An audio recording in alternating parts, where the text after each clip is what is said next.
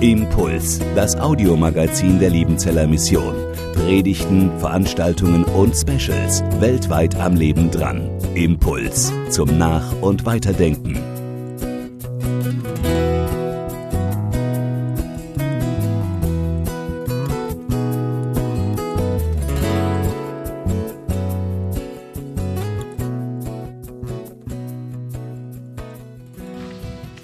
Kann mich Johannes Stärkel nur anschließen. Einen wunderschönen guten Morgen. Vor fünf Jahren und 29 Tagen habe ich die letzte Predigt hier gehalten. Kann ich immer leicht ausrechnen. Es war der 31.12.2017, 18 Uhr. Äh, lässt sich leicht rechnen. Und fühlt sich an, als wäre ich nie weg gewesen. Schön da zu sein. Ich hoffe, ihr hattet äh, eine gute Nacht und einen guten Morgen und wünsche euch einfach Gottes Segen für den ganzen Tag. Eine Frage, die Leute immer wieder beschäftigt, ist die Schuldfrage. Wer zum Beispiel war schuld an der Katastrophe im Ahrtal? Wen trifft die Schuld, dass selbst neun Stunden nach Überflutung die, Schuld der Menschen in Sinzig, um, in Sinzig ums Leben kam, die längst hätten evakuiert sein können? Fragt man sich bis heute, darüber streitet man sich bis heute. Da hat man die Sirenen abgestellt oder abgeschafft, es gab keine Möglichkeit mehr, überhaupt mit Leuten zu kommunizieren. Und eigentlich ist das blöd, weil wir in unserer Gesellschaft, wir sind ja so darauf angelegt, dass wir ähm, präventiv Frühwarnsysteme aufgebaut haben auf unterschiedlichsten Ebenen, damit wir nicht in eine Katastrophe rennen. Also jedes Haus, das wissen wir, mindestens diejenigen, die vermieten, braucht Brandschutzmelder. Das ist Pflicht, dass wenn es brennt, dass man gewarnt wird. Oder im Pazifik existiert seit 1968 ein Tsunami-Frühwarnsystem, das von der Zwischenstaatlichen Ozeanographischen Kommission der UNESCO aufgebaut wurde. Oder denkt nur mal an den medizinischen Bereich. Die Vorsorgeuntersuchungen nennt man sie. Ne? Ob das eine Koloskopie ist oder Mammographie oder Prostata-Untersuchung, je nachdem, was einer braucht. Man schickt Leute rechtzeitig zum Arzt, dass man gewarnt ist. Wir haben Frühwarnsysteme, um uns zu schützen. Und Gott hat auch sowas, ich würde mal als Bild nehmen, ein Frühwarnsystem installiert, das Menschen auf ein kommendes Unheil vorbereiten und ihnen helfen soll, dem Unglück gegebenenfalls zu entgehen. Und dieses Frühwarnsystem, das waren unter anderem die Propheten, so wie Amos, um dessen Botschaft es in dieser Predigtreihe geht. Und ich blende nochmal zurück, das war ja in der letzten Predigt am zurückliegenden Sonntag schon mal dran. Also den Israeliten in Juda ging es gerade sehr gut. Man kann die Geschichte von Usia nachlesen in 2. Könige 15 und dann auch Amos 6, 1 und 9 und 10 und 2. Chroniker 26. Da hat man einen Aufschwung erlebt. Er war militärisch sehr erfolgreich, hatte eine schlagkräftige Armee aufgebaut, besser als die Bundeswehr war politisch in den umliegenden Ländern bewundert und auch anerkannt und er führte das Land in eine wirtschaftliche Blüte. Und man könnte so sagen, die Konsumstimmung war stabil, zumindest für die Reichen im Lande. Man fühlte sich ungefährdet und so konnte man eigentlich das Leben richtig schön genießen. Die ärmeren Geschichten der Gesellschaft hatte man im Griff und die hat man ausgebeutet nach Strich und Faden. Man vertraute so diesem Aufwärtstrend und wog sich wirklich in sicheren Gewässern. Was sollte einem schon passieren angesichts der militärischen Stärke und dem, wie das Ganze so im Moment aussah? Bei allen Unsicherheiten, die wir ja auch in den letzten Jahren durch Corona und jetzt Ukraine äh, erlebt haben, gibt es Parallelen zu dieser Situation bei uns heute. 77 Jahre Frieden, ständig steigender Wohlstand, ich bin Jahrgang 52, ich weiß, wovon ich rede. Ich habe das ja alles miterlebt. 1974 ähm, Ölkrise, Wirtschaftskrise 2008, Flüchtlingskrise 2015, Corona-Krise 2020, jetzt Ukraine-Krise. Aber es ging irgendwie doch immer wieder so, dass es doch weiterging und auch bergauf ging. Und stolz hat Habeck am Mittwoch jetzt verkündet, dass die Wirtschaftskrise abgewendet wurde. Er rechnet jetzt trotz des Krieges mit 0,2 Prozent Wachstum. Exporte könnten auf 2,2 Prozent wachsen. Daimler schüttet 7.300 Euro Bonus an Mitarbeiter aus. Die können sich freuen. Ähm, ja, es geht uns doch ziemlich gut, oder? Und auch wenn die Bundeswehr nicht ausreichend ausgerüstet ist, kratzt uns das relativ wenig, denn wir rechnen ja nicht mit einem Krieg auf deutschem Boden, oder? Oder rechnet da einer mit? Und das ist so die Stimmung, die es auch damals in Juda und Israel gab. Die genossen diesen Zustand, den für sie angeblichen friedlichen Zustand. Und dann kommt Amos mit seinen Hiobsbotschaften. Und ich lese uns mal den heutigen Text vor, Amos 3, die Verse 1 bis 8. Hört dieses Wort, dass der Herr wieder euch redet, ihr Israeliten. Wieder das ganze Geschlecht, das ich aus Ägyptenland geführt habe. Aus allen Geschlechtern auf Erden habe ich allein euch erkannt. Darum will ich auch an euch heimsuchen alle eure Sünde. Können etwa zwei miteinander wandern? Sie hätten sich dann getroffen? Brüllt etwa ein Löwe im Walde, wenn, es, wenn er keinen Raub hat? Schreit etwa ein junger Löwe aus seiner Höhle, er habe denn etwas gefangen? Fällt etwa ein Vogel zur Erde, wenn kein Fangnetz da ist? Oder springt eine Falle auf von der Erde, sie habe denn etwas gefangen? Bläst man etwa das Horn in einer Stadt und das Volk entsetzt sich nicht? Geschieht etwa ein Unglück in der Stadt und der Herr hat es nicht getan? Gott der Herr hat, tut nichts, er offenbarte denn seinen Ratschluss seinen Knechten, den Propheten. Der Löwe brüllt, wer sollte sich nicht fürchten? Gott, der Herr, redet. Wer sollte nicht Prophet werden? Die Israeliten waren sich ziemlich sicher, auch weil sie sich ja als das erwählte Volk sahen. Sie hatten Gott so auf ihrer Seite und da konnte ihnen eigentlich doch fast gar nichts passieren. Und diese guten äußeren Umstände und der Erfolg, die schienen das ja alles nur zu bestätigen, was sie gerade lebten. Und genau dem widerspricht Gott durch Amos. Gott stört sich an der Diskrepanz, die es offensichtlich zwischen ihrem Glauben, also ihrer Erwählung, ihrer Zugehörigkeit zu Gottes Volk, seinen Geboten auf der einen Seite und dann auf der anderen Seite zu ihrem Lebensstil gab. Und in Amos 2, Vers 4 bis 12, das kam ja auch das letzte Mal in der Predigt hier vor, ich habe den Text da ruhig nochmal dran, da wirft er ihnen vor, dass sie sein Gesetz zum Beispiel verachten, seine Ordnungen nicht halten, anderen Göttern folgen, Unschuldige für Geld verkaufen, Prostitution praktizieren, den Missbrauch im religiösen Kontext sogar zelebrieren. Das heißt, Kleider pfänden und sie nutzen die für sich selber oder Strafgelder, die gezahlt worden sind, damit finanzieren sie ihre Gelage. Und Gott kündet durch Amos Konsequenzen an. Und Amos macht nochmal klar in diesem Text, er kann gar nicht anders als zu reden und diese Botschaft weiterzugeben. Und er hat eine ganze Reihe von Bildern, Ursache und Wirkung. Ich habe da mal so eine Tabelle hingesetzt. Gott der Herr redet, wer sollte nicht Prophet werden? Das ist so der Schlusssatz, die Erklärung dieser äh, Bilder. Ein Löwe hat Raub, was macht er? Er brüllt. Ein junger Löwe hat etwas gefangen, der knurrt in der Höhle oder schreit in der Höhle. Ein Fangnetz ist gestellt, ein Vogel wird gefangen, jemand tritt in eine Falle, eine Falle schnappt zu. Also ganz normale, logische äh, Ursache-Wirkung. Ähm, Vergleiche, eine Posaune, das heißt eine Sirene wird geblasen und Leute, denen fährt's in die Knochen, die haben Angst, was da kommt. Und dann sagt er, und Gott redet? Propheten treten auf. Und darum rede ich.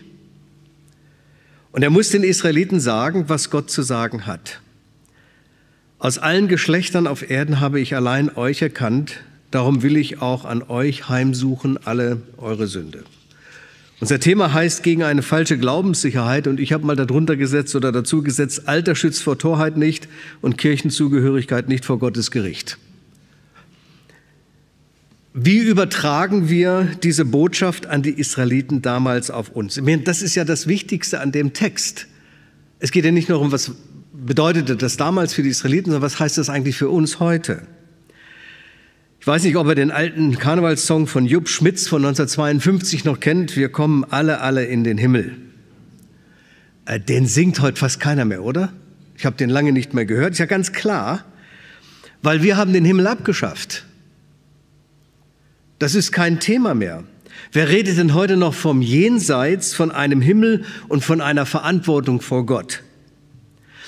Auch in der Kirche und in christlichen Kreisen ist das Thema entweder ganz gestrichen oder man hat es ganz unten auf die Agenda gesetzt.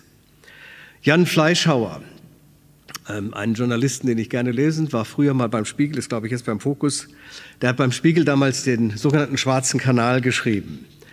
Und ich jetzt zitiere mal ihn, er ist jetzt kein frommer Mensch, ähm, kein Kirchenmensch. Und mal dieses Zitat von ihm. Er sagt, die evangelische Kirche ist in der Selbstsäkularisierung schon weit vorangekommen, muss man sagen. Alles, was an den biblischen Texten zu streng oder bevormunden wirkt, hat sie so weit entschärft, dass man sich von ihr heute völlig unbesorgt ein Kerzlein aufstecken lassen kann. Man sollte im Gegenzug nur nicht mehr erwarten, dass man weiterhin auch zu den Fragen verlässlich Auskunft bekommt, für die sie bislang das Privileg besaß, also alle, die über das Diesseits hinausweisen. Versuchen Sie mal Näheres über Himmel und Hölle zu erfahren. Das wird nicht einfach, wie ich aus Erfahrung weiß. Man dürfe das nicht zu wörtlich nehmen, heißt es dann verlegen. Die evangelische Kirche sei schließlich keine Kirche der Angst. Bei der Konfirmation meines ältesten Sohnes trugen fünf der Jugendlichen im Gottesdienst unter dem aufmunternden Blick der Pastorin selbst formulierte Glaubensbekenntnisse vor. Es waren Bekenntnisse, woran sie alles nicht glauben. Die Genesis, die Auferstehung, das jüngste Gericht. Am Ende erklärten sich die Konfirmanden einverstanden, Gott als eine positive Kraft zu sehen. Dann umarmte man sich, die Pastorin sprach ein Gebet und die Gemeinde versammelte sich zum Abendmahl.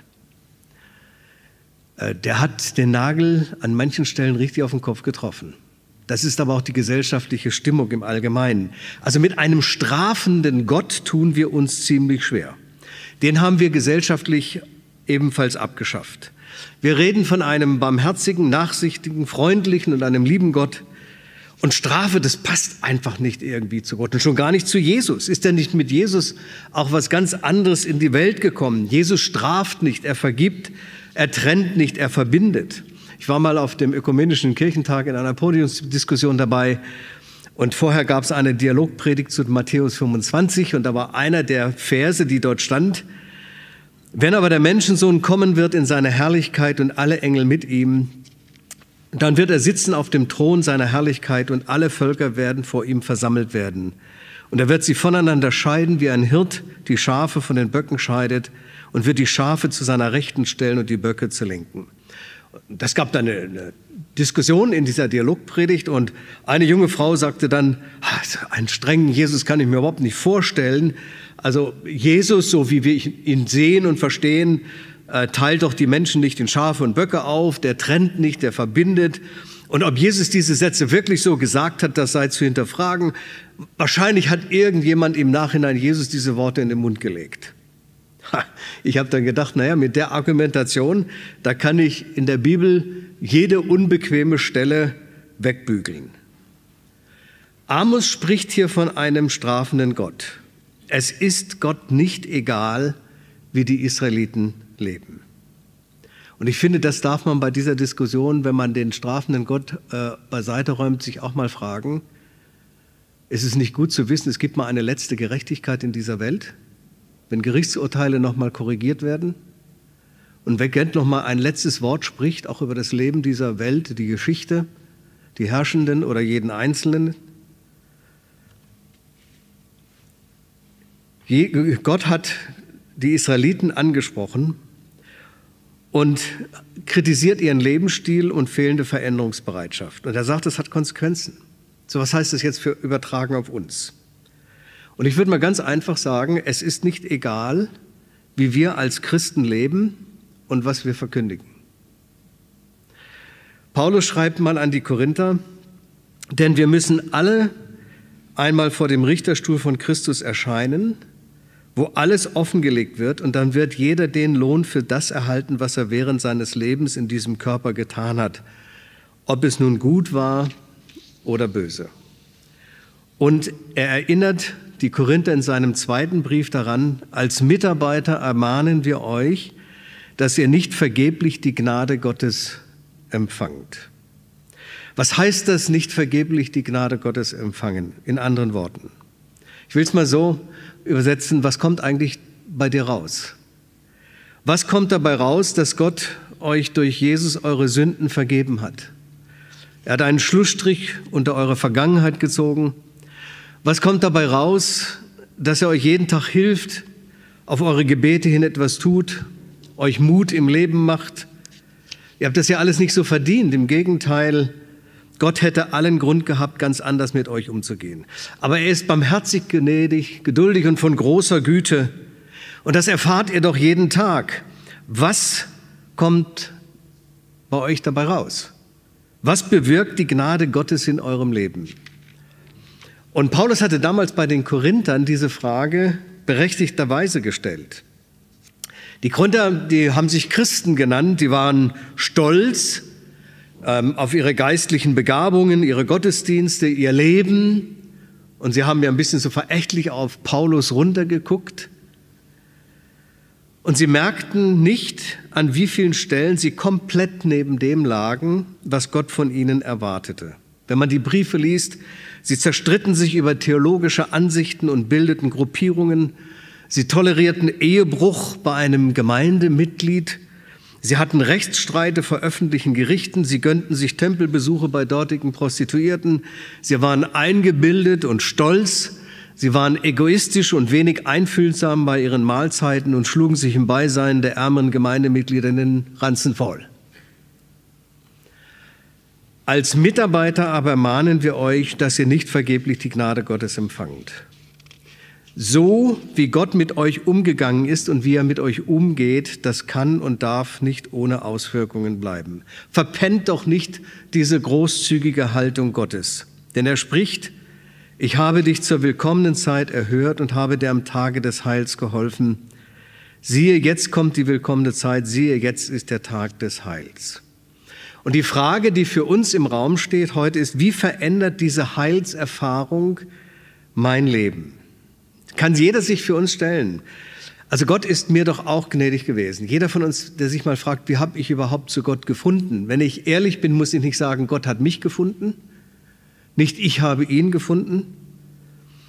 Und was war und zum Teil ist auch bei mir noch alles so schräg.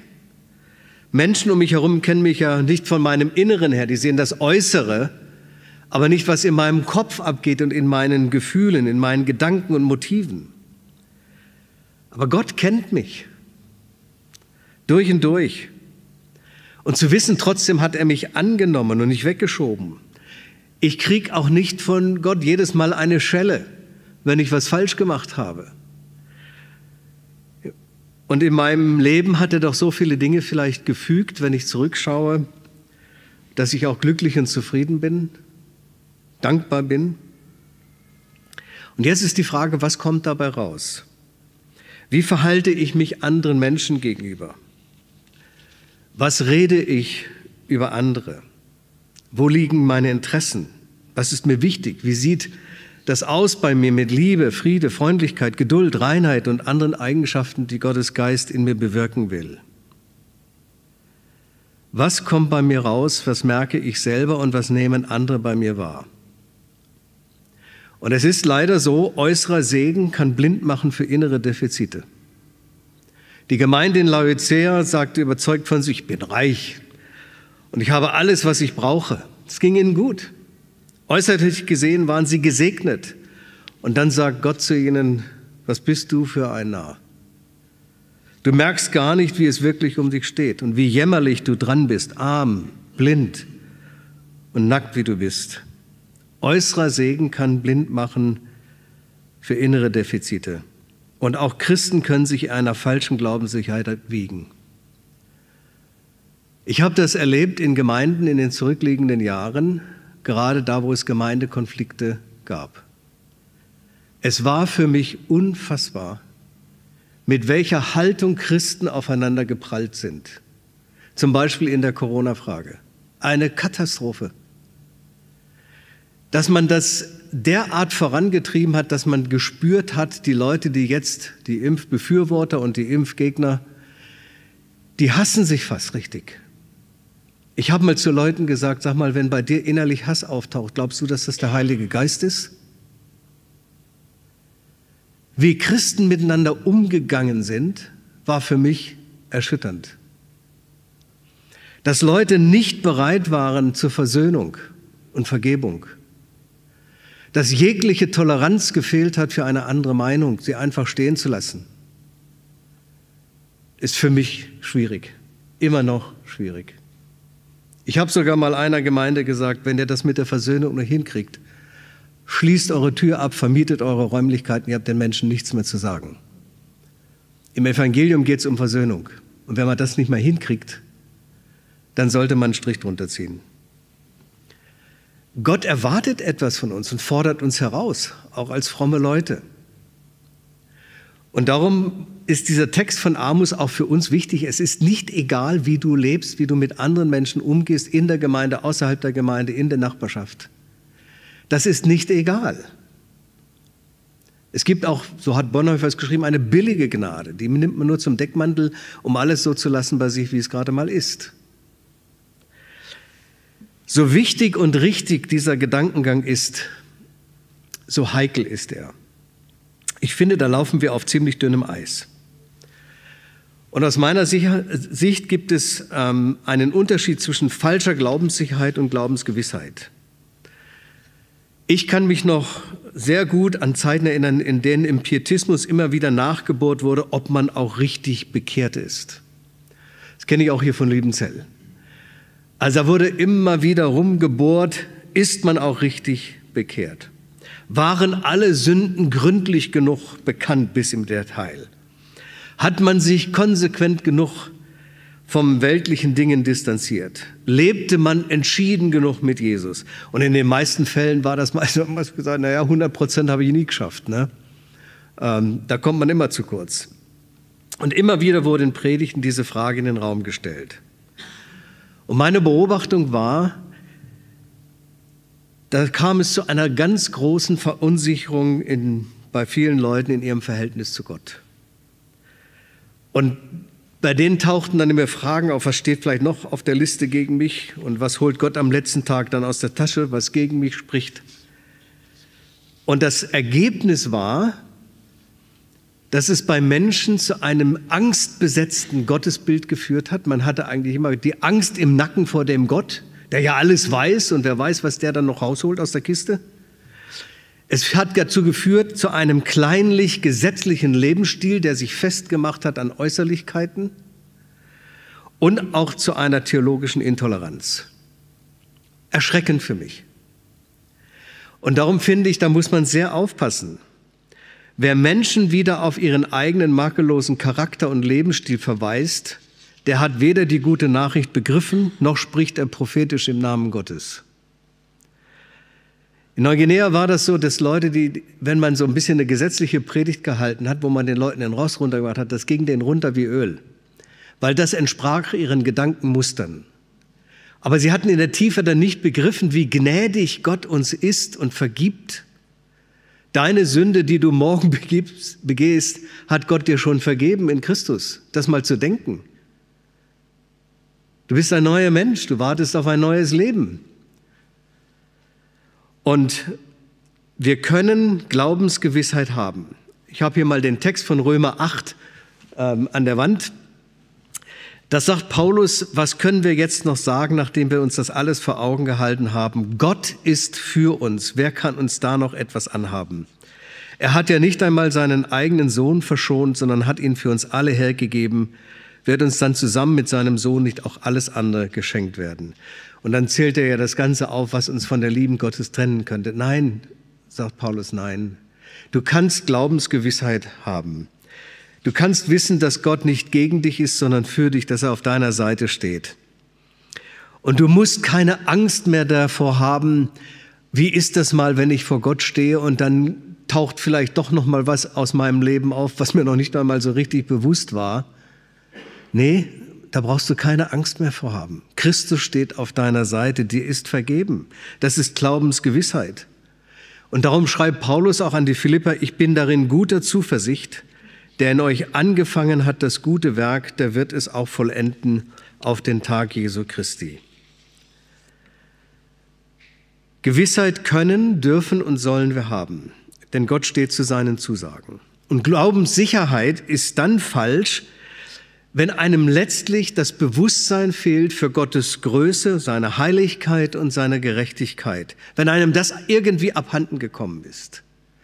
Gott ist dann noch irgendwie ein Teil eines weltanschaulichen theologischen Gebäudes, aber es berührt mich letztlich nicht mehr. Es ist für mich ein Gedankenakt, nicht ein reales Gegenüber. Die Israeliten lebten in einer falschen Glaubenssicherheit. Und Gott hat dann sein Frühwarnsystem eingesetzt, seine Propheten und in diesem Fall Amos. Und er warnte die Israeliten vor der kommenden Katastrophe. Hört dieses Wort, dass der Herr wieder euch redet. Der Löwe brüllt, wer sollte sich nicht fürchten? Gott, der Herr, redet, wer sollte nicht Prophet werden? Also Gott hat Amos auf den Weg geschickt. Jetzt ist die Frage, wer redet denn eigentlich heute zu uns? Wer sind die Propheten? Wer kann noch sagen, hört dieses Wort der Herr, dass der Herr wieder euch redet? Wer sind die Propheten und woher weiß ein Prophet, dass er einer ist? Und woran merken wir, dass einer wirklich ein Prophet ist und nicht ein selbsternannter Rechthaber? Prophetische Stimmen haben wir auch heute. Die melden sich immer zu Wort in den ethischen Debatten, ähm, zur Corona-Impfung, zur Bibeltreue und zu anderen Themen. Es ist doch die Frage, sind das die Gesandten Gottes? Und dann klagen die an und klagen ein. Wie verhalte ich mich da? Woher weiß ich, dass der richtig liegt und der falsch?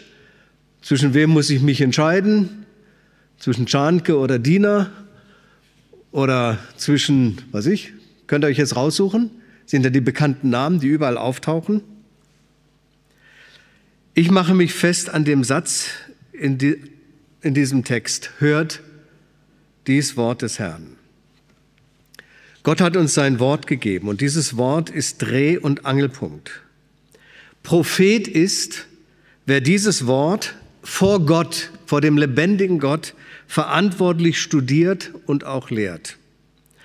Paulus schreibt an seinen Mitarbeiter Timotheus, predige das Wort, Stehe dazu, sei es zur Zeit oder zur Unzeit, weise zurecht, drohe, ermahne mit aller Geduld und Lehre. Prophet ist heute der, der Gottes Wort vor Gott verantwortet, den Menschen sagt.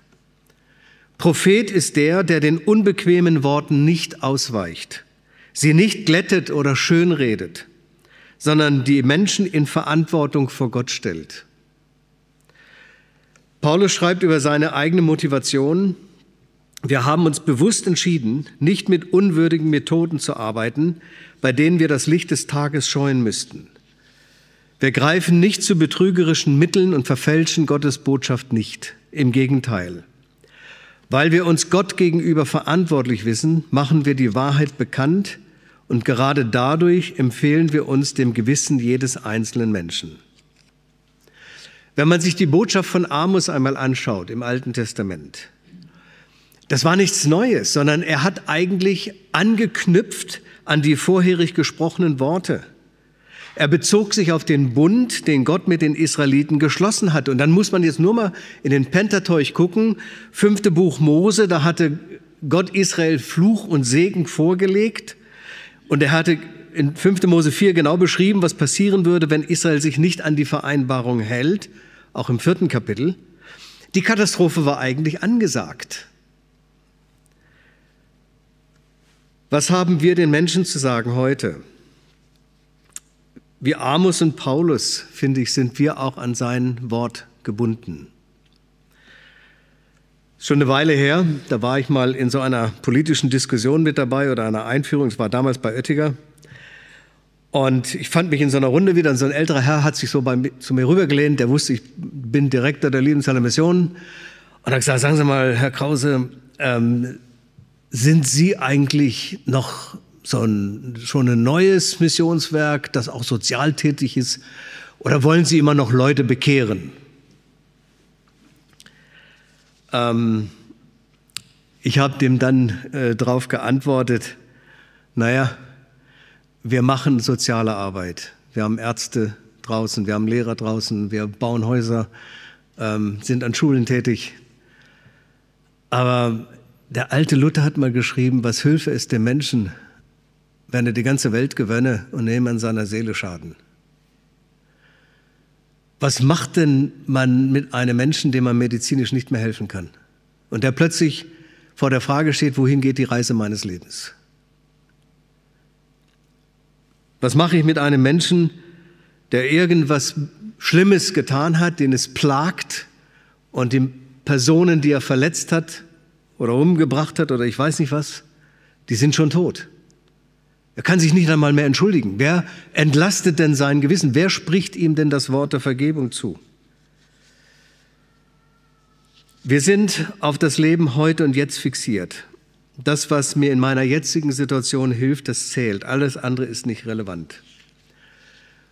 Und die Gefahr besteht, dass da Mission zu humanitärer Hilfe mutiert.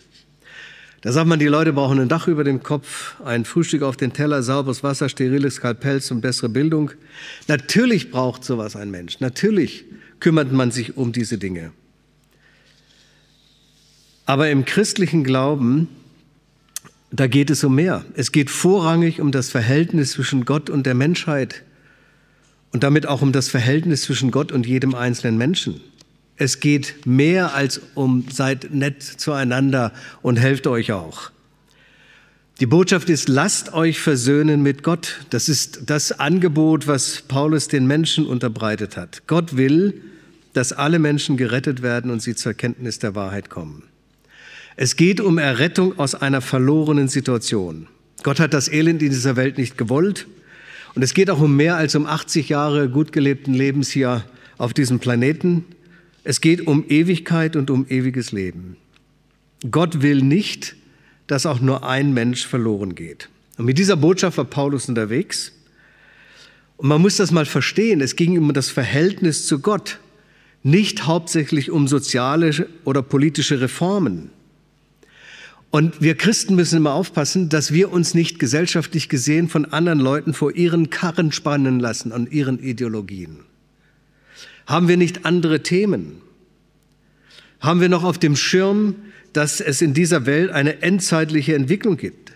Jesus kommt wieder. Das ist eigentlich die Botschaft, die wir zu sagen haben. Gott schafft eine neue Welt. Das steht ja überhaupt nicht in dem Kontrast dazu oder dagegen, dass ich etwas für den Planeten heute tue und mich kümmere. Die Frage ist nur, wo investiere ich mich? Gott wird jeden Menschen einmal zur Rechenschaft ziehen für sein Leben. Aber Gott ist barmherzig und gnädig. Er vergibt, wenn Menschen sich an ihn wenden. Und ich würde mal sagen, so wie Amos sind wir heute ein Frühwarnsystem Gottes im Blick auf das, was kommt. Im Glauben geht es nicht nur um Lebensbewältigung, sondern gerade um Zukunftsbewältigung. Der Tag kommt, an dem Gott diese Welt richten wird. Und Gott bietet jedem Menschen Vergebung an. Mit der Botschaft war Paulus unterwegs. Wenn man sich mal Apostelgeschichte 17 durchliest, als er in Athen war, ich lese uns das mal vor, da sagt Paulus, in der Vergangenheit hat Gott gnädig über die Verfehlungen hinweggesehen, die die Menschen in ihrer Unwissenheit begangen haben. Doch jetzt fordert er alle Menschen an allen Orten zur Umkehr auf. Er hat nämlich einen Tag festgesetzt, an dem er durch einen von ihm bestimmten Mann über die ganze Menschheit Gericht halten und über alle ein gerechtes Urteil sprechen wird. Diesen Mann hat er vor aller Welt als den künftigen Richter bestätigt, indem er ihn von den Toten auferweckt hat. Als Paulus von der Auferstehung der Toten sprach, brach ein Teil der Zuhörer in Gelächter aus und sagten, über dieses Thema wollen wir zu einem späteren Zeitpunkt mehr von dir erfahren. Auch wenn Menschen gelegentlich über unseren Glauben in Gelächter ausbrechen, wir sollten nicht schweigen, sondern reden, denn dazu sind wir berufen. Ich kann mich noch gut erinnern, als wir nach den ersten fünf Jahren von Neuguinea zurückkamen. Ich war auf dem Amt und die Dame hat da meine Daten eingetippt und sie fragte mich dann, oh, Ihr Beruf? Und dann habe ich gesagt, Missionar. Dann hörte die auf zu tippen, drehte sich zu mir rum und sagt, äh, Sie gehen da noch nicht etwa hin, um Leute zu bekehren. Und dann habe ich zu ihr gesagt, na klar will ich die bekehren. Und das gab dann ein, ein nettes Gespräch, äh, weil ich ihr erstmal erklärt habe, dass ich unter Bekehrung was anderes verstehe als sie. Sie verstand darunter Manipulation, Indoktrination, dass man Leute irgendwie ködert äh, in den christlichen Glauben hinein oder sie unter Druck setzt und so weiter. Ich habe gesagt, das ist völlig falsch. Eine echte Gottesbeziehung kann man nicht manipulieren. Das ist ein Wunder, wenn eine Beziehung zwischen Gott und einem Menschen entsteht. Und was wir machen, wir laden ein. Wir drohen nicht, wir machen nicht den Leuten die Hölle heiß, sondern wir laden ein, so wie Paulus, der sagt, lasst euch versöhnen mit Gott. Wir bitten euch. Und das ist die Aufgabe, die wir haben. Es geht auf ein Gericht zu, auf ein Ende. Aber wir können den Menschen anbieten, lass dich versöhnen mit Gott. Ich hoffe, es gelingt uns. Amen. Impuls ist eine Produktion der Liebenzeller Mission. Haben Sie Fragen? Würden Sie gerne mehr wissen? Ausführliche Informationen und Kontaktadressen finden Sie im Internet unter www.liebenzell.org. Die Liebenzeller Mission produziert ebenfalls das Fernsehmagazin Weltweit am Leben dran. Informationen zur Sendung und zum Empfang gibt es unter www.weltweit-magazin.de.